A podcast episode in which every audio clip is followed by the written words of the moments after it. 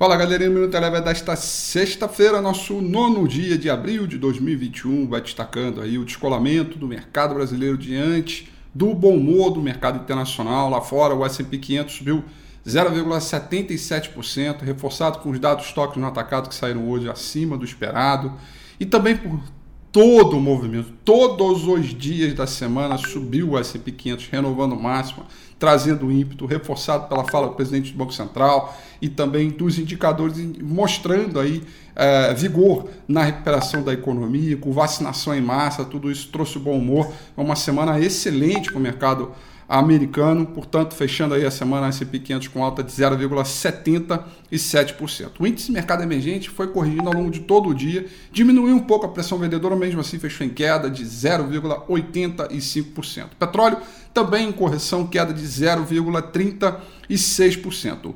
Por aqui, pelo índice Bovespa, um novo temor a partir é, de uma decisão do STF que pode determinar a abertura é, de uma CPI da Covid para investigar a ação do governo na, na pandemia e todo o impasse do orçamento que aconteceu ao longo de toda a semana continua. Isso deixou o mercado mais travado, tentou subir por algumas razões, cair por outro, ficou ali no 0 a 0 boa parte do dia. No fechamento, acelerou um pouquinho a queda, caiu 0,54%, com o pavor aí com esse problema fiscal, orçamento e político, STF, Covid, tudo, o dólar voltou a subir forte, confirmando a sua tendência de alta, alta de 2,12%. É, Vai lembrar que o real é a moeda que mais está desvalorizada de maneira bem destacada na sexta das 24 divisas de mercado emergente, não está sendo diferente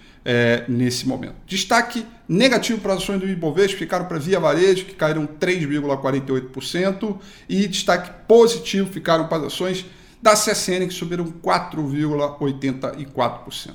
O Minuto Eleven fica por aqui. Quer ter acesso a mais conteúdos como esse? Inscreva-se em nosso site www.elevenfinancial.com e também siga a gente nas redes sociais. Eu sou Rafael Figueiredo e eu te espero no próximo Minuto Eleven.